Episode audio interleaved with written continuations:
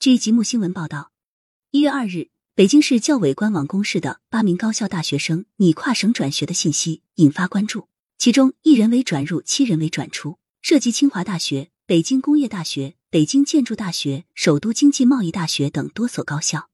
北京市教委官网公示高校跨省转学相关信息是常规的工作流程。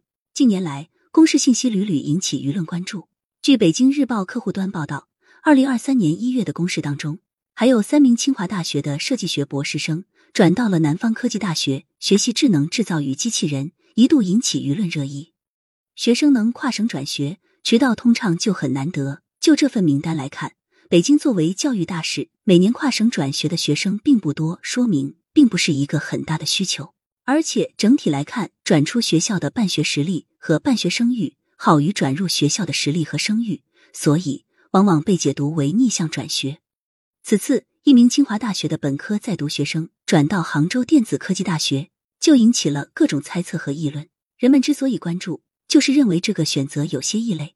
社会上常常把读清华、北大作为高考的终极目标，好不容易考进名校，现在竟然要转到一所双非院校，就让人费解。其实，让人费解的背后，对当事人来说肯定有着合理的解释。虽然说他本人转学的初衷是什么，目前并无相关消息，但是我们不妨尊重每一个人的选择，让他选择做自己，更不必做出学业跟不上之类毫无根据的猜测。跨省转学的原因十分复杂。有的是为了转换赛道换个专业，有的甚至可能因为选择城市或想和家人在一起等。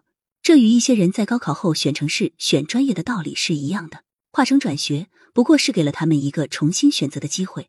曾经，北京大学的一位男生转学到武汉大学，不少人怀疑是因为挂科太多。事实上，校方说明是个人身体原因。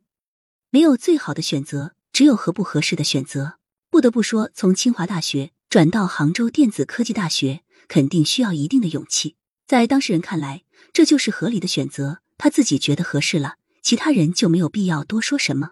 毕竟跨省转学有着严格的流程，需要审批。如果理由不足或者学业跟不上，接收一方还未必会同意。人生的成功不仅是考上清华北大，拿一本名校的毕业证书，更要找到适合自己发展的道路。在以往的新闻案例中。甚至不乏名牌高校的毕业生，后来读专科学校。